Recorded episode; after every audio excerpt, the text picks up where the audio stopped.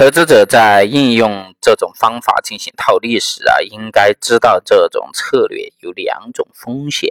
第一种风险就是基本风险，这种风险发生在两种证券的股票价值不可能趋于一致的情况下。比如说，在母公司可能破产的情况下，而最终在破产之前将资产分拆中的这个股票价值作为抵押。对于套利者来说啊，另外一种风险就是金融风险。即使在两种证券价值都趋于一致的情况下，这样对于最初的这个套利行为来说，就很可能会导致潜在的损失。巴菲特说：“当我们的钱比想法多的时候，我们有时会进入套利领域。”巴菲特和他的前辈曾经专门研究过另外一种套利，相对于价值套利，这属于巴菲特债务重组策略最为基础的部分。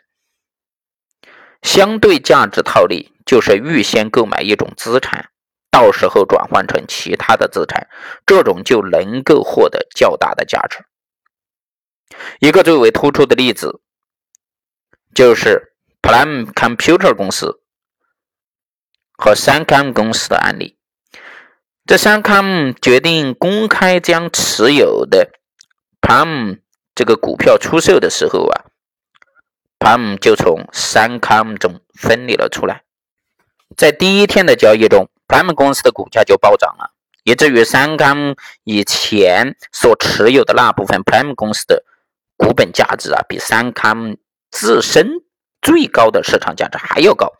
这个市场有效的度量出三康当前呢不断发展的这个经营价值小于已经存在三十年的能巨大盈利的零经营的情况。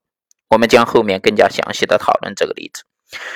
另外一个例子呢，发生在一九一五年，格雷厄姆就职于这个 New Hampshire Labor Company 这个公司，他偶然发现下面的相对价值套利公司——古根汉开发公司。现在的这个曼哈顿闻名于艺术博物馆的这个古根家族啊，就是靠购买和开发矿产。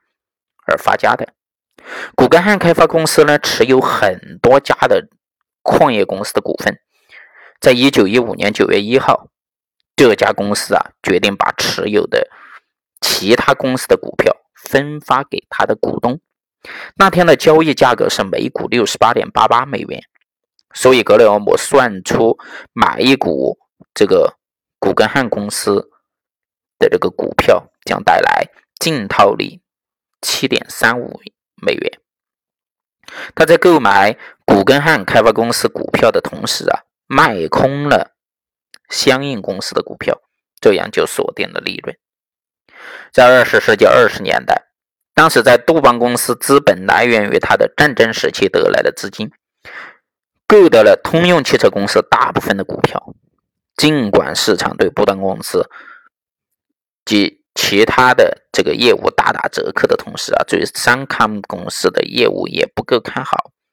那么格雷厄姆仍然通过购买杜邦公司这个股票，卖空通用汽车股票，获得利差作为资本。